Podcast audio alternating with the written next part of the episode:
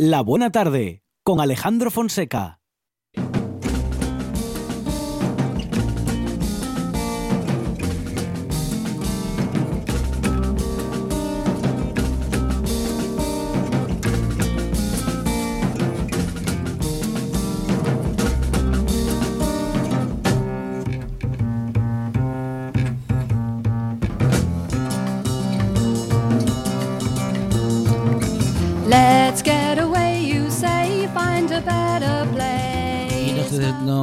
Despedíamos de la hora y, e íbamos a las noticias hace unos eh, minutos y le decíamos gracias a René Cruayer, pero no nos despedíamos de él porque, aunque no lo anunciamos, queríamos seguir, mm, bueno, hablando de vacunas y sobre todo, René, de COVAX y el desafío de la equidad de las vacunas de la COVID.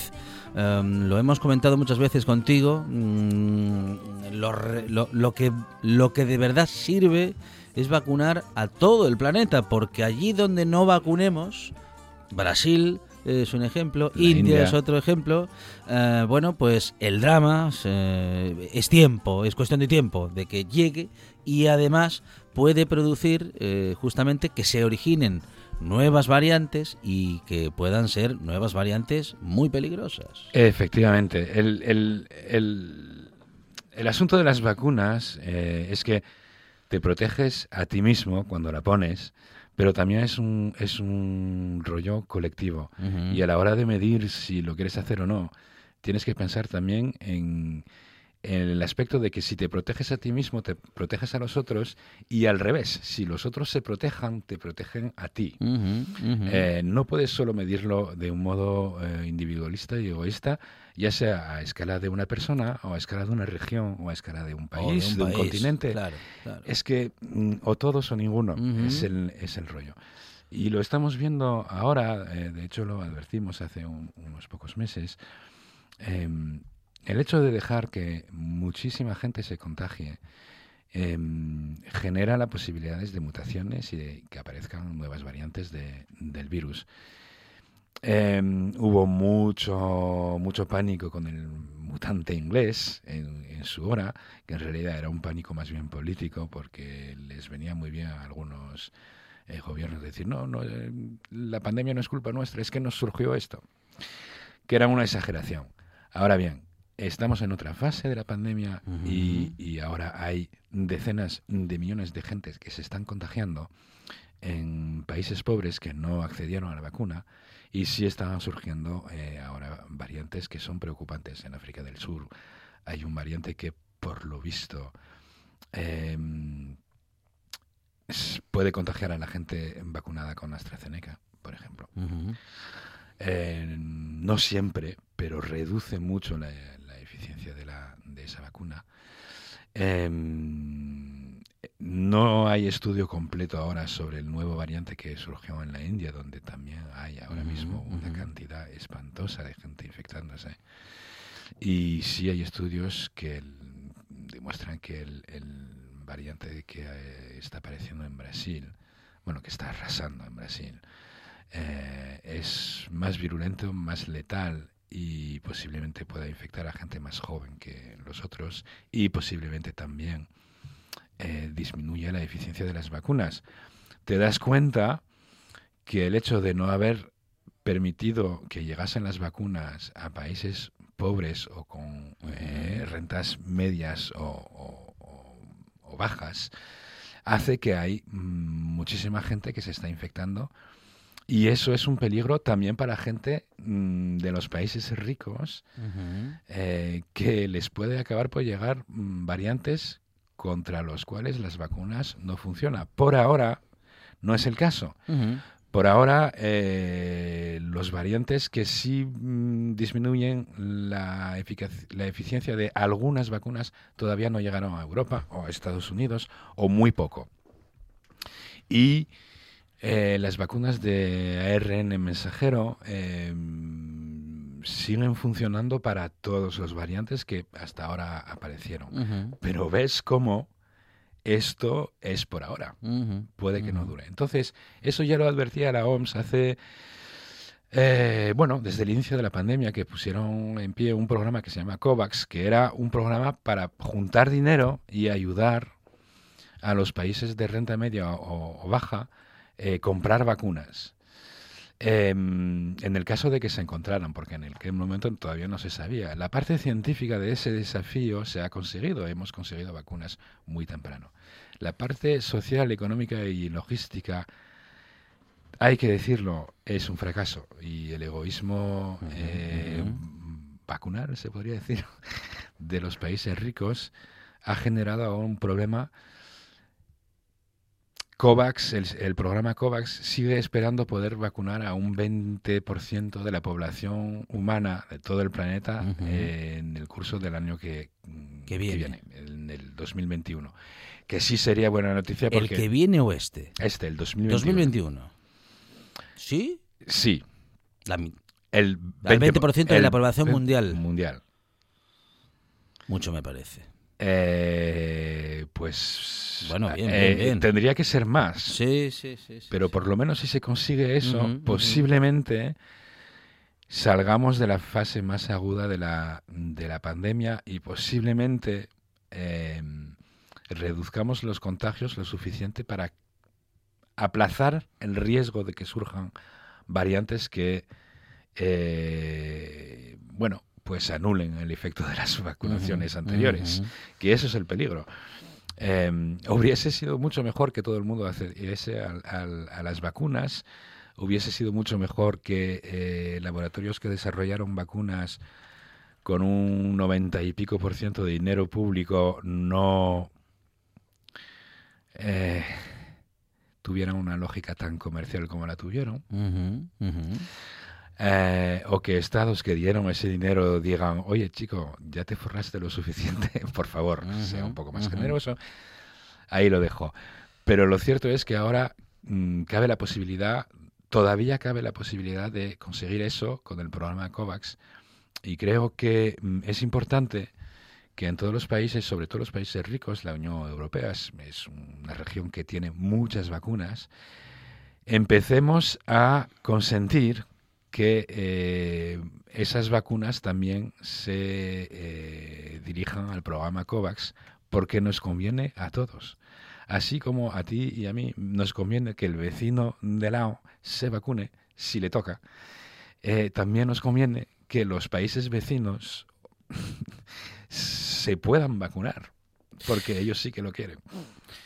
René Cruyayé y la importancia de las vacunas, claro, eh, nos eh, quedaba claro, pero a partir de las conversaciones que tenemos con él y con la ciencia, nos queda aún todavía muchísimo más claro. René, muchísimas gracias. Gracias a ti. Un programa de viajes, turismo, aventura e historia lleno de contenidos didácticos con los que aprender y divertirse.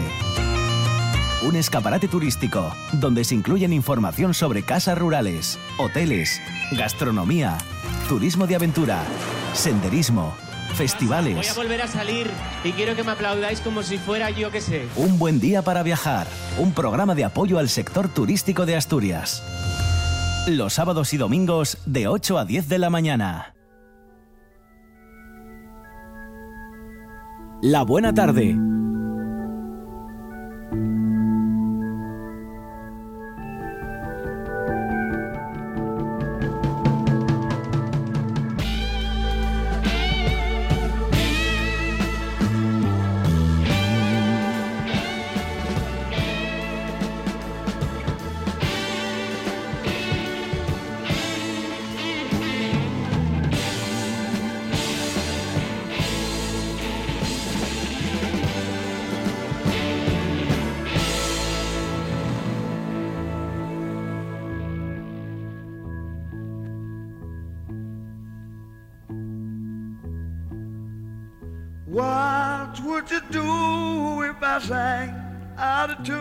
canción, además de ser una pedazo de versión impresionante de una canción de los Beatles de Joy Cocker, también supo ser sintonía de una muy buena serie de televisión, Arancha Nieto. Así es, Alejandro. Estamos preguntando hoy a los oyentes a través de los perfiles de La Buena Tarde, en Instagram, en Twitter y en Facebook, hashtag La Buena Tarde, por esas bandas sonoras, por esas series que han marcado nuestra adolescencia, nuestra juventud. Fernando Gutiérrez Pérez apuntaba y señalaba precisamente a este tema de Joe Cocker, banda sonora de, de Wonder Years, o como se conoció en España, aquellos maravillosos años, que se estrenó allá por el año 88. Fueron nada más, nada menos que 115 episodios y finalizó el año 93, bueno, pues contándonos la historia ¿no? de esa familia que ya forma parte también de la nuestra. No, no. How do I feel at the?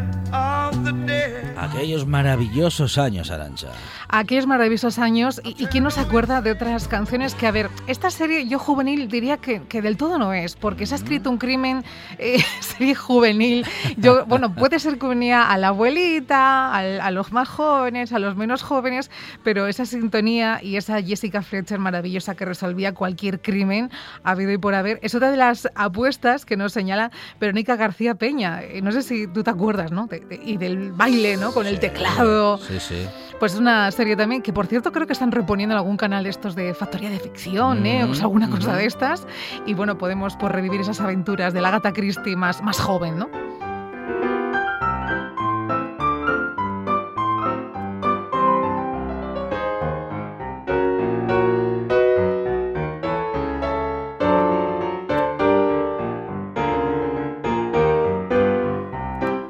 Este asunto de las series no es de ahora, Arancha, ¿eh? No, no, no, claro que no, porque las series, fíjate cómo se lleva ahora, ¿no? La moda de verlas, casi consumirlas en un fin de semana a través de plataformas como Netflix, HBO, etcétera, etcétera. Pero antes era un capítulo a la semana y se ansiaba y esperaba ese día, bueno, pues con muchísima ilusión, ¿no? Algo que también compartían todos los niños de los 80 al ver eh, al equipo, ese equipo en el que todo salía bien, aunque se torcía, pero luego al final se volvía a reconducir ¿verdad? Y esta sintonía ya te, te daba una vidilla.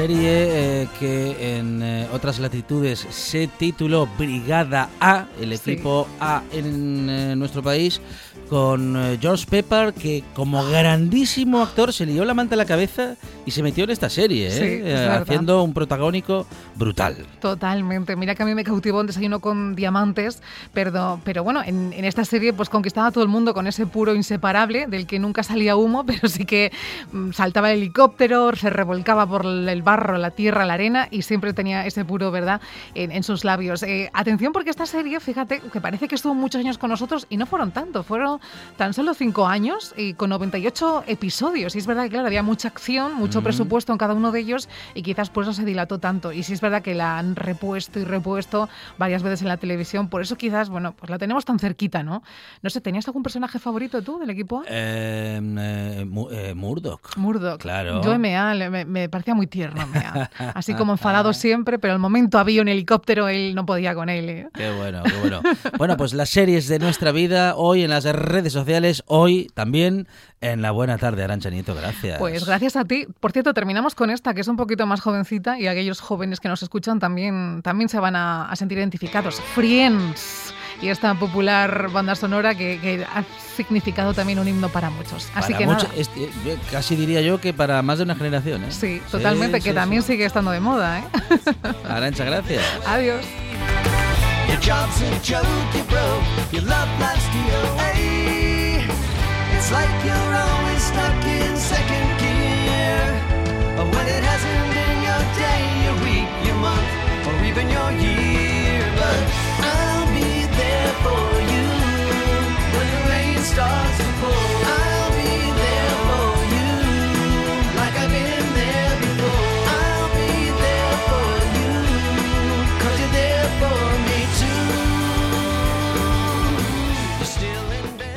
Esto es RPA, la radio autonómica de Asturias.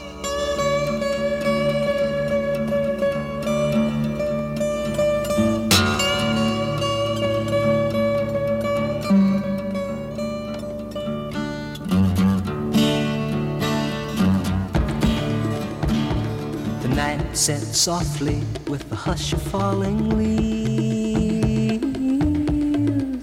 casting shivering shadows on the houses through the trees. And the light from a street lamp paints a pattern on my wall. Like the pieces of a puzzle or a child's uneven scrawl. Ella comenzó con un trabajo genealógico hace tres años eh, para ella y su familia. Durante el confinamiento empleó cinco horas diarias a escribir La Casa del Águila, un libro que recopila justamente la historia de su familia plagada de anécdotas y que nos va a contar ya su autora Pepa García Calleja. Pepa, ¿qué tal? Buenas tardes. Hola, buenas tardes. Bueno, una historia familiar que se convierte en una historia familiar que vamos a conocer todos, ¿no? Sí, es que somos una familia muy locuaz, entonces eh, teníamos mil anécdotas en la cabeza que fueron pasando de una, de una generación a otra y a mi familia y a mí nos daba mucha pena que se perdiesen. ¿Qué es la Casa del Águila para vuestra familia, Pepa? Todo es nuestra casa. Es una casa que está en la calle San Bernardo número 15 y tiene ahora mismo 125 años y en los bajos estaba Telas el Águila eh, en los comienzos. Entonces la gente de antaño la llamaba así la Casa del Águila. Ahí vivió mi abuela, oche- y- mi madre y nosotros, 80 años en la familia. Para los que digan que, bueno, al final una casa es una casa.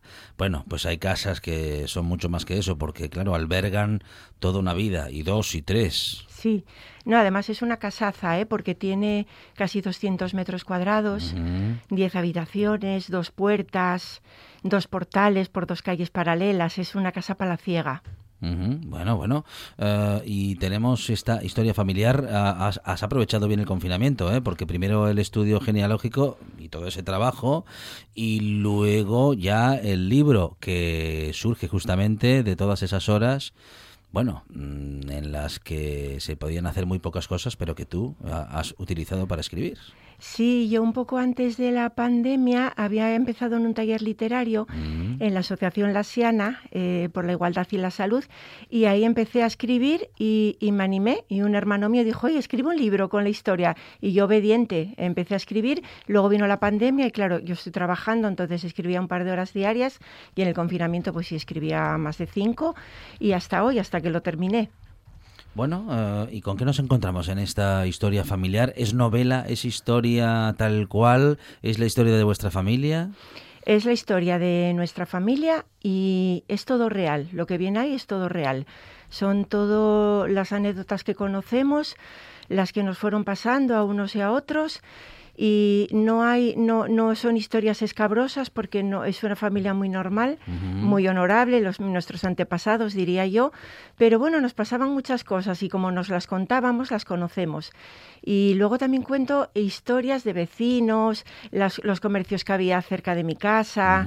Eh, sí, es una- un anecdotario, digamos, del antiguo Gijón también. Bueno, también eh, justamente los habitantes de Gijón o en todo caso quienes eh, mm, eh, quieran por alguna razón eh, tengan cariño a la ciudad eh, se pueden encontrar también con aquellos tiempos, ¿no? Con aquella ciudad. Sí, la gente de la zona se acordará de algún comercio que había, por ejemplo, el Cesteru. El. Cesteru era una cestería que había en la calle San Bernardo, yendo a, llegando ya al ayuntamiento que estaba, eh, el dependiente era un señor muy mayor y tenía tantos cestos y con tanto desorden que entraba gatas, literalmente entraba gatas por la, por la tienda. Porque no tenía sitio. No tenía sitio y entonces eso la gente de la zona se acordará también. Sí, sí. Y mucha gente no lo sabe, pero el famoso eh, bar de, de, de Cima de Villa, el Arca de Noé, aprovecharon el letrero de un bazar que estaba en la calle San Bernardo que se llamaba el Arca de Noé. Un día lo cerraron, yo creo que a finales de los 70, y, y cogieron ese letrero y lo llevaron al bar y ese bar se llama así por el letrero de, ese bazar. Sí. Sí, ese bar de Cimata que está justamente al inicio de Sí. Cimavilla, cerquita del ayuntamiento. Sí. Eh, bar mítico también, ¿eh? De los de Cimavilla, bueno, y de los de Gijón ya a estas alturas, de los de Gijón en general, quiero decir, ya a estas alturas. Pepa, mm, bueno, ¿y qué, qué más qué más recuerdas de- del Gijón de entonces? Eh, del Gijón de entonces yo me acuerdo que en nuestra casa, en el primero izquierdo, había una casa de, de, de- o sea, había una madame que regentaba un burdel Mm, y entonces, claro, los vecinos a la señora se llamaba Fermina, pero todos la llamaban la Ferminona, por lo que se dedicaba. Y un día parece ser que hubo una denuncia, llegaron dos policías, pero se confundieron de piso y fueron a mi casa. Entonces llamaron a la puerta y tal, entonces le recibió mi madre. Y claro, ellos ya se sorprendieron un poco porque ahí había muchos niños, nosotros somos ocho hermanos. Entonces ellos debieron de pensar que, que aquella casa, entonces se lo explicaron a mi madre.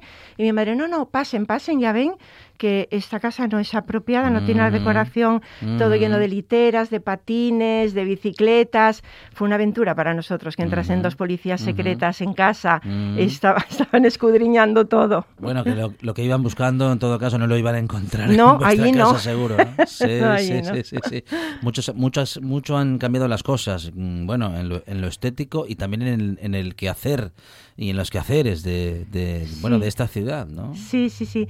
Eh, aunque hay cosas que no cambian nunca. Yo recuerdo una vez que también está recogido en el libro que me mandó mi madre a comprar el pan. Antes íbamos de pequeñitos y a hacer recados, como había muy pocos coches, poco tráfico. Y un día me mandaron a comprar el pan y yo me crucé con una niña de mi edad, que tendríamos ocho años, y ella iba sujetando a su padre absolutamente borracho.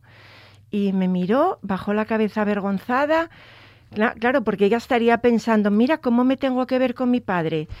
Y yo me quedé tan perpleja mirando aquella escena que cuando llegué a casa y llegó mi padre de trabajar y yo estaba mirando a mis padres tan agradecida de que ni a mí ni a mis hermanos nos hiciesen pasar por ese trago que me apeteció aplaudirles. Sí, sí. Uh, feliz de la familia que te ha tocado, feliz de esa casa y de todas Sí. esas vivencias, Pepa. Sí, fuimos muy felices allí, mucho. Y hasta el otro día, ¿eh? porque esa casa, mi madre falleció hace tres años, nos, deshicimos- nos deshicimos de ella hace un año y pico y hasta, hasta ese momento estuvimos haciendo allí fiestas familiares, todos los, los, bueno, somos ocho hermanos, uno falleció. Paco, pero los otros siete vivimos todos en Gijón, casi todos los sobrinos, entonces somos una familia así como muy piña y, y- estuvimos disfrutando esa casa eh, hasta el año pasado. Sí, sí. Bueno, eh, pues nos vamos a encontrar con una historia de familia, con una historia de una ciudad que ha cambiado muchísimo. Bueno, pues justamente con aquellos tiempos en los que Pepa García y toda Pepa García Calleja y toda su familia vivían en la casa del Águila. Eh, eh, ¿dó- ¿Dónde aparece o en qué momento aparece Francisco Pizarro? ¿Hay alguna mención a él? ¿Hay alguna conexión? Sí, es que eh, parece ser que somos descendientes directos de Ajá. él y en nuestra casa siempre hubo un árbol genealógico, me imagino que también pasando de padres a hijos, acabó en manos de, mis de mi abuelo y siempre estuvo aquel árbol allí, un, un- un pliego como de 30 por 60, Ujú. enrolladito, empieza con Francisco Pizarro, a partir de ahí, bueno, fue ennoble- ennobleciendo la familia, hubo gobernadores, obispos, y aparece, llega a aparecer ya el apellido Orduña, que era eh, el segundo apellido de mi abuelo. No sé exactamente hasta qué año llega, habría que hacer otro estudio. Y esa pasión, esa pasión por eh, eso viene de familia, lo de saber de dónde venís y bueno, pues poder seguir montando ese árbol genealógico. Sí, hay que seguir montándolo porque además eh, nunca sabemos a dónde vamos, pero sí tenemos que saber de dónde venimos, todos.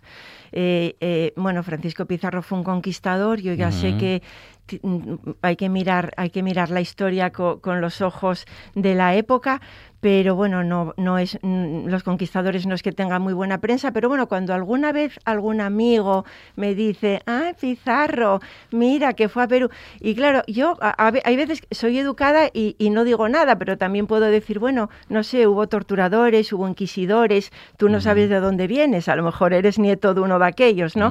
Entonces, bueno, en todas las familias hubo de todo. Este fue un conquistador, de aquella era honorable. Después, bueno, pues la historia ya efectivamente el- eh, socialmente, pues mm, digamos que no está bien, bien visto eh, aquellas hazañas, pero bueno, la historia fue como fue. Y yo no me voy a avergonzar de mi familia. Pues claro que no. Desde luego. Claro que no, porque desde luego son eh, personajes realmente importantes para nuestra historia que hicieron, bueno, pues muchas cosas, ¿eh? Y que entre ellas llevaron la cultura, nuestra cultura también, bueno, pues a otros continentes, eh, pues logrando prácticamente la primera globalización que se conoce. En cualquier caso, la Casa del Águila es esa historia familiar de Pepa García Calleja que podemos encontrar en librerías, Pepa. Eh, la buena letra. Muy bien. Sí. Bueno, Pepa García Calleja, muchísimas gracias y De enhorabuena. nada, muchísimas gracias a vosotros. Encantada de haber estado aquí un ratito con vosotros. Gracias. ¿Es un documental sobre lobos? No, hija, no. ¿Es una película de terror? No, hija, no. Entonces, ¿qué es? Como no se hace con él, porque lo, lo había primero, o sea, yo, se quedó como parado. Noche de Lobos. Tu lugar de encuentro con el rock and roll y el heavy metal en RPA, la madrugada del domingo al lunes de 12 a 2 de la mañana. Noche de Lobos. Hombre, que, que vengan, que vengan. Y como lo habían venido todo, se guardó al más pequeño, pero no lo había devuelto antes, porque se lo habían traído. Queremos ser los primeros en llegar, los primeros en saberlo, los primeros en decirlo. La actualidad no espera. Por eso te contamos las noticias de Asturias antes que nadie. Asturias Hoy Primera Edición. De lunes a viernes a las 7 de la mañana.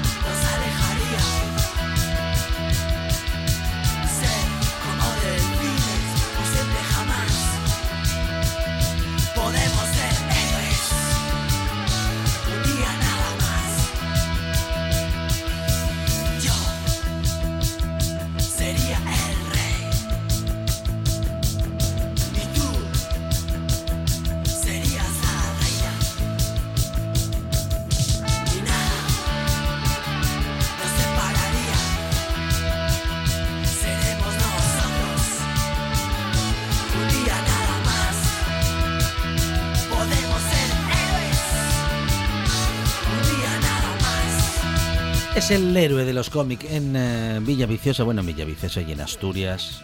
Seguramente. En el norte buena de tarde, España. Claro que sí. Manolo González, ¿qué tal? Buenas tardes. Hola Manolo. Pues muy buenas tardes, pero no me deis tantas alabanzas, cojona.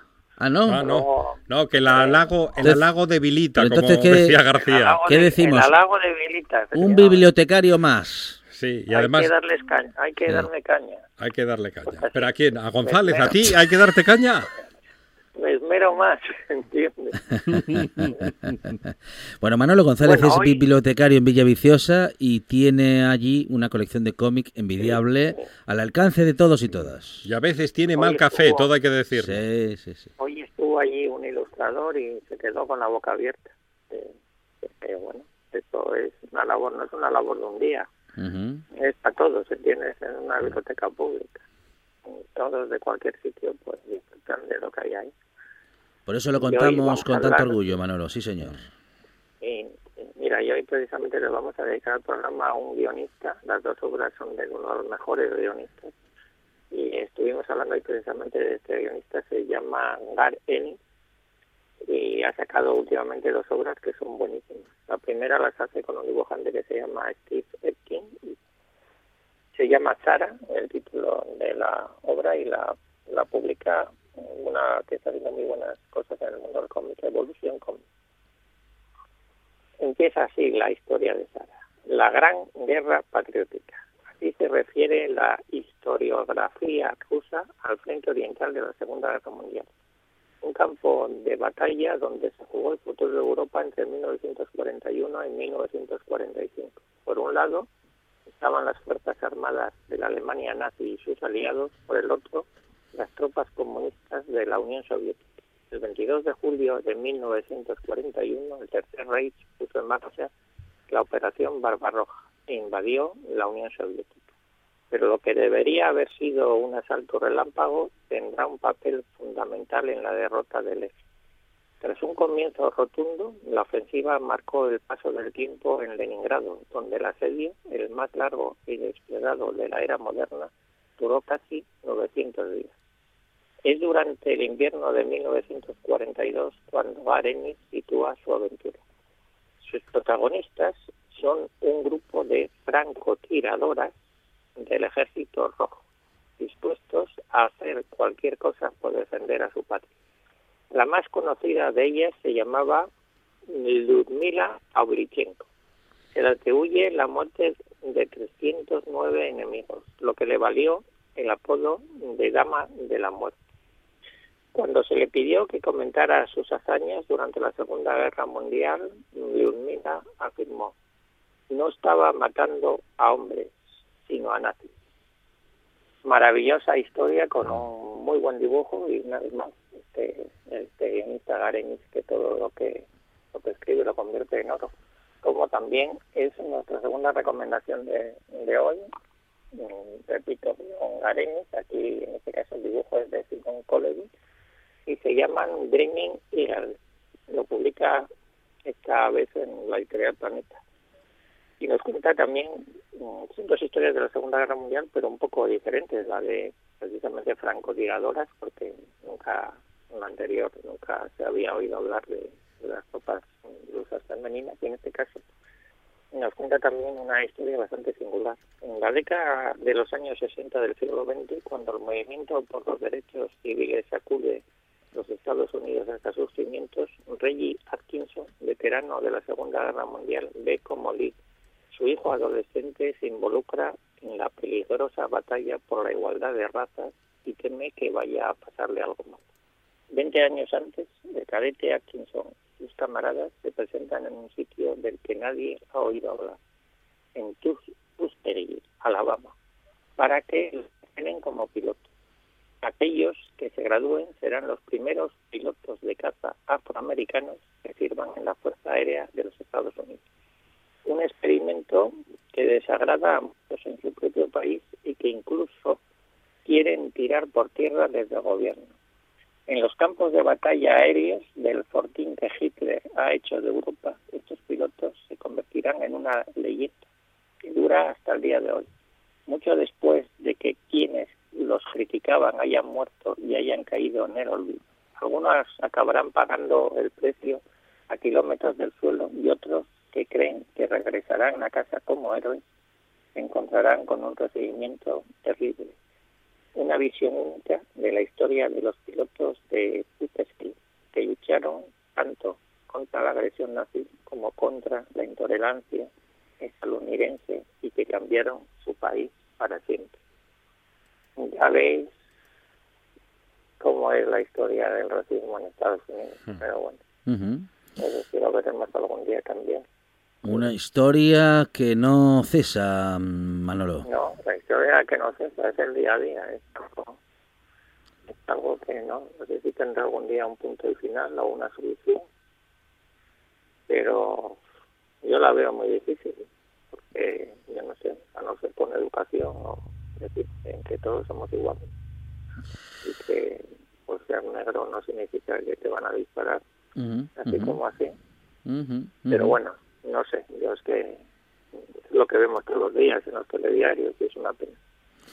Bueno, Manolo, eh, vamos a recordar estas eh, recomendaciones de hoy entonces. Las dos dedicadas al guionista Gareni, mm, la primera la historia de las francotiradoras rusas en la Segunda Guerra Mundial, en este caso Gareni lo dibuja con Steve Epstein, lo publica Evolution Comics y se llama Sara, el cómic, y el otro también guionista Gareni, repetimos, y en este caso dibujado por Simon Colevi, Dreaming Iral, eh, publicado en el dos historias un poco diferentes de la Segunda Guerra Mundial.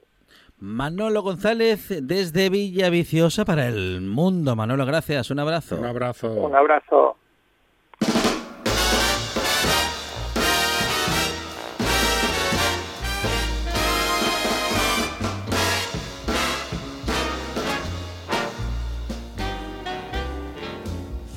Once in my life, I have someone who needs me, someone I've needed so long.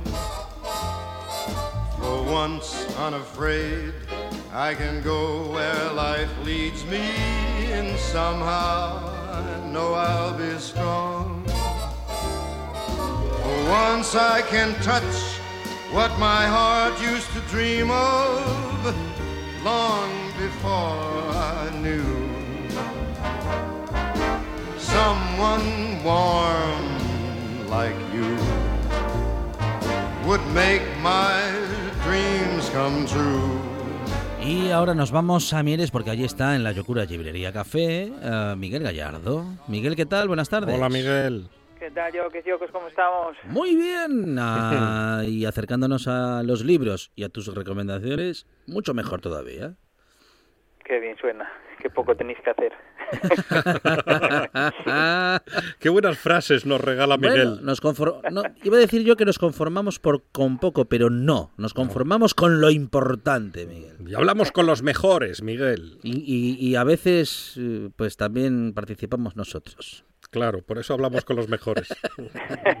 Para luciros vosotros, ¿eh? No, para que no se, para que no se note. que- Eso sí, sí, sí. Bueno, Miguel, ¿qué tal? ¿Cómo van las cosas? Bien, bien. Todo, todo tranquilino. Muy bien, la, tra- la, co- la, mm, digo, la terraza bien, Sí, sí, sí. Eso Ah, que hoy está a tope.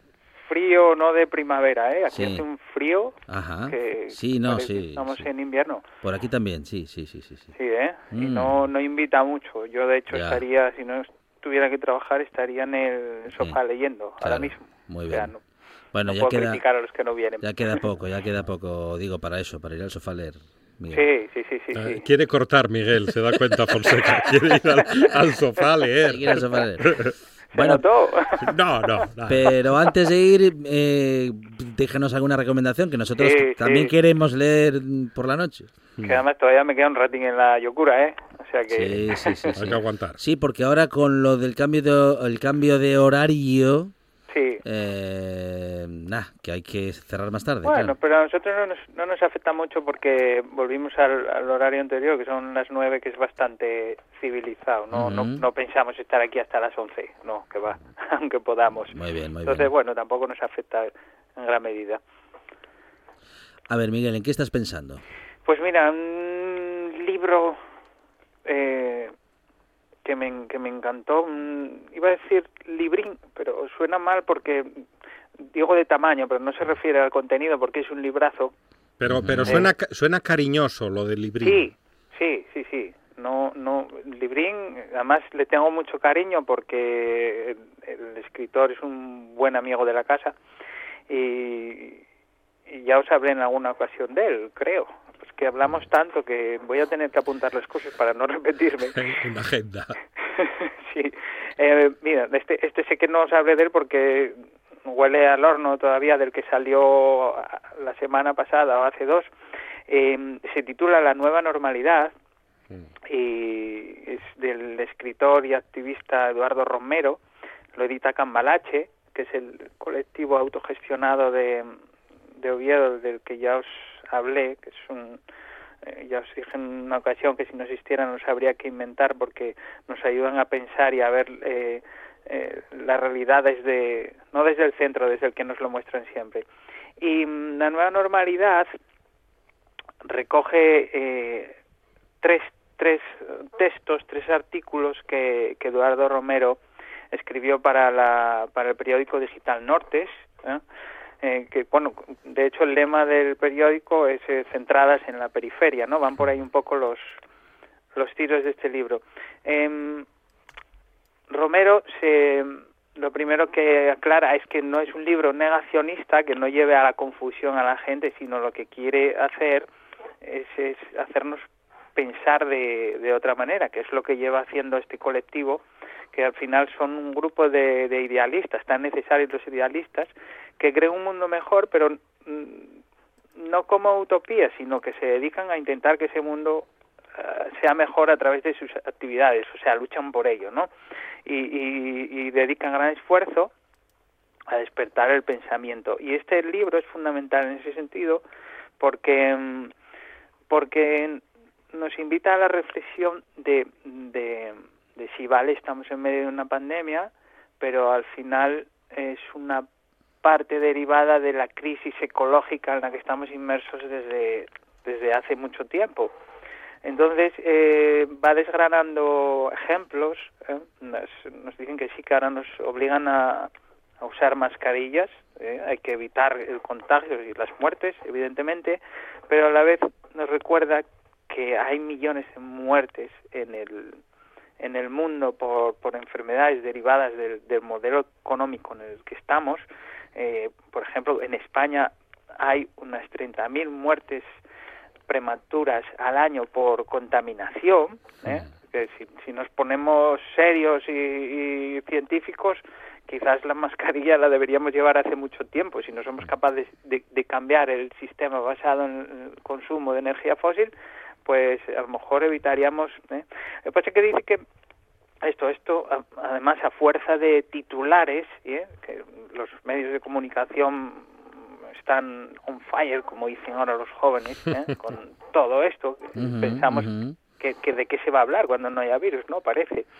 Eh, a fuerza de titulares, la gente es muy impresionable, no se para a pensar mucho, que es lo que intentan estos libros, entonces se dejan arrastrar por, por esa marea eh, y dice que lo, que hay que hacer precisamente es pensar por qué estamos aquí y, de- él, él critica la forma de, en la que se está gestionando la, la crisis, porque Eduardo Romero es un experto en, en política migratoria y en derechos sociales y dice que, por ejemplo, en el último año eh, se ha batido el récord de encierros en calabozos aplicando la ley de, de extranjería, porque sabéis que son lo vimos bien en Madrid, ¿no? Con el modelo de cierre de barrios de Ayuso, decía que los que se contagiaban eran los inmigrantes.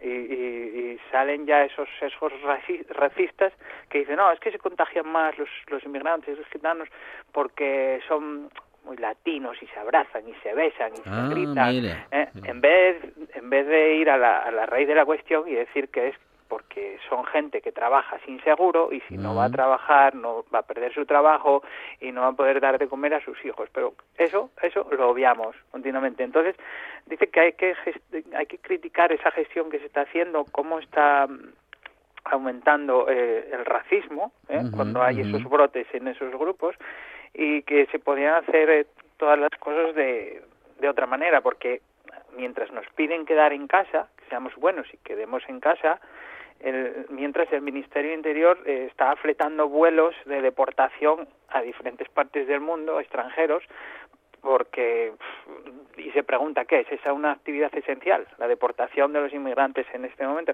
Pero bueno, eh, que pensemos un poco eh, que sí estamos en medio de, de una zoonosis que al final es una pescadilla que se muerde la cola porque eh, así como tratamos el medio ambiente pues luego lo estamos pagando entonces para que mm, siempre lo digo en palabras de los autores queda mucho mejor os voy a leer un extracto si os parece bien Claro. ¿Nos parece? que os va a explicar mucho mejor eh, cómo es esa pescadilla que se muerde la cola porque estamos en esta situación. Entonces, eh, mira, dice así, antes del estado de alarma, había en el mundo unos 70.000 millones de animales encerrados en granjas industriales. Eso sí que es un confinamiento gigantesco.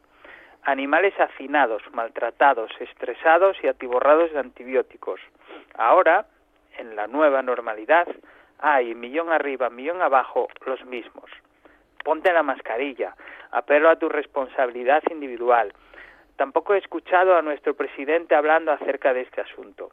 En estos ecosistemas distópicos, la posibilidad de que un virus salte de un pollo o un cerdo a un ser humano se multiplica. Bosques y biodiversidad se destruyen a toda máquina para engordar a toda esta carne enlatada en jaulas. La fauna silvestre que sobrevive va quedando encajonada en, rincones, cada vez menos recónditos. Lo cierto es que ya no existen rincones recónditos. El contacto con otras especies y la mercantilización de los llamados animales salvajes dispara las posibilidades de zoonosis. Ébola, coronavirus, entre otras. Que los humanos urbanicemos cada vez más territorio tampoco ayuda. Las ciudades se extienden y matan o desplazan a muchas especies animales. Los humanos también somos animales. No vivimos en jaulas, pero cada vez más gente trabaja, vive y se desplaza en contextos de hacinamiento. Cuando la zoonosis se produce, el virus encuentra las condiciones para expandirse a sus anchas. Entonces veis que, que, que al final eh, lo estamos haciendo nosotros mismos, es una pescadilla que se, que se, que se muerde la cola y que al final el libro es una crítica del, del modelo este turbocapitalista, podemos decir, que se está cargando todo y, todos estos virus, de los que ya científicos avisaron hace años, eh, derivan de, de, ese arrinconamiento, de esa deforestación y de, y de muchos otros factores que tienen que ver con el modelo eh, económico en el que vivimos. Entonces, bueno, em, el librín, como digo, que es un librazo en contenido, yo espero que se acerque mucha gente a él, porque además tiene un, un- un precio ridículo de 7 euros, pero como, como siempre hacen con los libros que edita Cambalache, eh, todo aquel que quiera lo puede descargar de internet de la página de Cambalache porque está bajo licencia copyleft que, que es el interés de ellos más que económico es despertar conciencias. Entonces no hay disculpa para para no para no leerlo. O sea que eh, os invito ya a todos todas a que vayáis corriendo a internet o a la librería y os hagáis con, con la nueva normalidad. Miguel Gallardo de la Yocura Librería Café en Mieres con unas recomendaciones y también con unas frases que cada semana nos acercan la literatura y también la reflexión. Miguel Ángel, vamos a recordar antes de despedirnos eh, esta recomendación ¿eh? y bueno, Sí. pues eh, vamos, los datos para que nos queden en la memoria. Pues mira, se titula La nueva normalidad eh, del escritor y activista Eduardo Romero y lo edita Cambalache. Eh, Miguel Gallardo de la Yocura Librería Café en Mieres. Miguel, muchas gracias. Un abrazo. enorme. Chao. Vamos a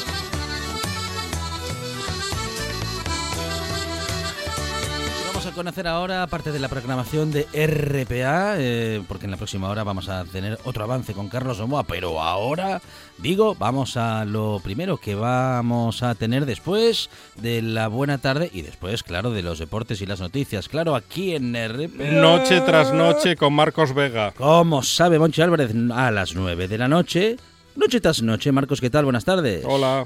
¿Qué tal Alejandro? ¿Qué tal Monchi? ¿Cómo estáis?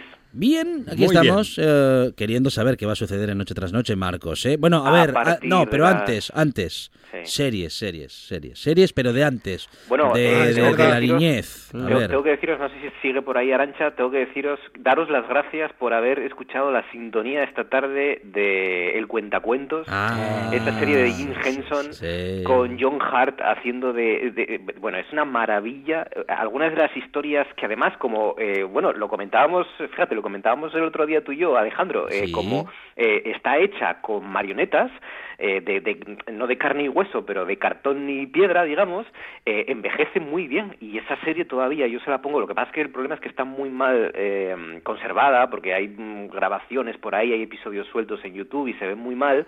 Pero se los pongo a mis sobrinas de, de 4 y 6 años y se quedan embobadas. Mm, les embobadas, encanta. porque no hay efectos eh, digitales, no hay efectos de, de- de- de- so- es todo pura artesanía. Qué pura bueno, artesanía. qué bueno, qué Es una auténtica joya esa serie de televisión y, y fijaos, con cuentos tradicionales alemanes, rusos, eh, eh, de Centro Europa, es una auténtica belleza. Luego hicieron una segunda parte de cuentos griegos también, de mitología griega, Sí.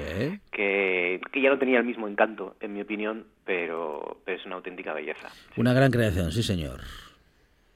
Como, como noche tras noche, que es otra gran creación diaria. Hoy a partir de las 9 de la noche, Radio de la Buena, Marcos. Pura artesanía. A partir de las 9 también, eh, empezando con una exposición que ya lleva algunos días en Mieres, que se titula, fijaos, además es un título contundente, Ten paciencia, mujer, que eres oscura, eh, sobre el mito patriarcal de las mujeres enfermas. Eh, Ajá, en- ajá. gira en torno a eso, precisamente, a la idea esta de, de la enfermedad como una calamidad que siempre proviene de las mujeres, ¿no? Las mujeres están enfermas y las enfermedades son culpa de las mujeres. Bueno, esto eh, que, que así eh, simplificado parece una bobada, eh, fue algo que afectó a muchos y ya afectando a las mujeres durante muchos siglos, ¿no? Bueno, pues hoy hablaremos con la comisaria de esta exposición tan interesante eh, que se llama Andrea García. Encendremos la luz de la luciérnaga. Y hoy para irnos hasta Chernóbil. Ya sabéis que ayer, creo recordar, se cumplieron Sí. 35 años desde ese accidente terrible, una de las, de las mm, mm, catástrofes más terribles y terroríficas de la historia de Europa, de la historia reciente sin duda de Europa. Y, y hoy vamos a hablar con Germán Oria, Ori- Orizaola, Germán. Orizaola, Sí. que ya sabéis que es profesor, es investigador de la Universidad de Oviedo y que trabaja allí sobre el terreno para conocer la naturaleza de, de Chernóbil. Mm, pasearemos por ahí, le preguntaremos a Germán que nos cuente cómo está la naturaleza de ese sitio, eh, qué, qué- qué- qué es lo que está pasando y qué es lo que ha pasado con la ausencia del hombre ¿no? y del ser humano.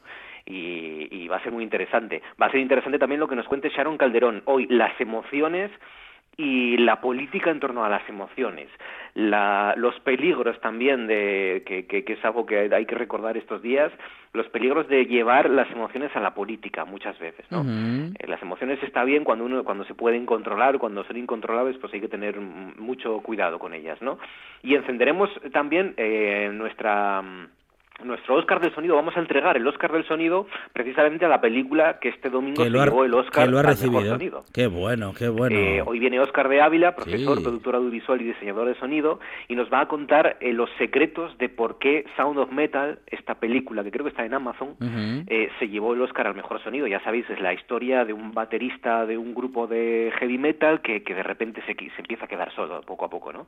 Y pierde el- la capacidad de oír. Y, y es, una historia bellísima, muy emocionante, y hoy Oscar nos va a contar las virguerías que hace el director y el diseñador de sonido para que eso nos llegue a nosotros y para que nos pongamos en el lugar de una persona que se queda sorda. Ya lo veréis porque es, es muy, muy curioso. Y a partir de las 10 más cine, resolvemos la porra de los Oscars que hicimos la semana pasada, a ver quién ganó, quién perdió, Sí. y recorreremos porque también se cumplen 20 años, fijaos, del estreno del Señor de los Anillos. 20 años. No. ¿Ya? Sí, sí, sí, sí. Sí, sí, la comunidad del anillo ya cumple 20 años. Ajá. Y entonces Qué, hoy qué- hemos qué pesadez ese- la comunidad del anillo. ¿El qué? que qué pesadez la comunidad del anillo. Pues lo siento, lo siento por los fans. Pues, pues, pues hay eh, gente que se que va a ver, porque la reponen en los cines, la Sí. versión extendida a las 3. Uh, Las tres, del sí. To- las tres y... Bueno, yo reconozco que a mí, a mí me gustaron, pero no, no soy tanto, ¿no? No me puedo Sí. meter las versiones extendidas, pero, Llevan- pero hoy hablaremos con de, sí, sí, de películas con eh, grandes paisajes. A partir de las 10 hoy, con el mm, escritor Diego Asenjo, la escritora Menchu Blasco, la actriz Cris Puertas Grandes y paisajes. el chelista, nuestro músico Guille López. Me- así de memoria, Memorias de África. Por ejemplo, Eh, Preciosa. Cualquiera de John Ford. Lawrence de Eh, Arabia, por ejemplo. Lawrence de, la- de Arabia. Y, y nada, y noche tras noche, hoy aquí en RPA a partir de las 9 de la noche. Comanchería también, buenos paisajes. Marcos, nos escuchamos. Chao. un abrazo a los dos, gracias.